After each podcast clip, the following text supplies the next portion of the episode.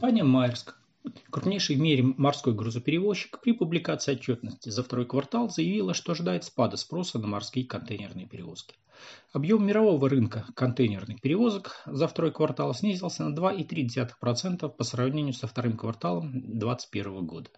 Загруженность морских линий самой компании Майерск во втором квартале была на 7,4% ниже.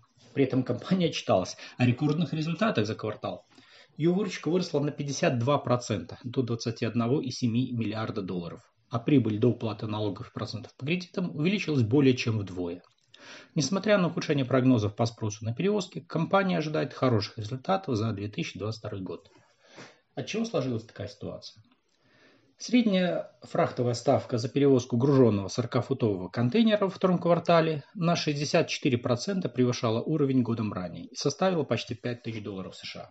При этом спотовые ставки во втором квартале заметно снизились по сравнению с пиковыми значениями начала года, а ставки по долгосрочным контрактам выросли. По мнению экспертов рынка, линейные операторы воспользовались дефицитом мощностей, чтобы принудить клиентов к заключению долгосрочных контрактов по завышенным ставкам.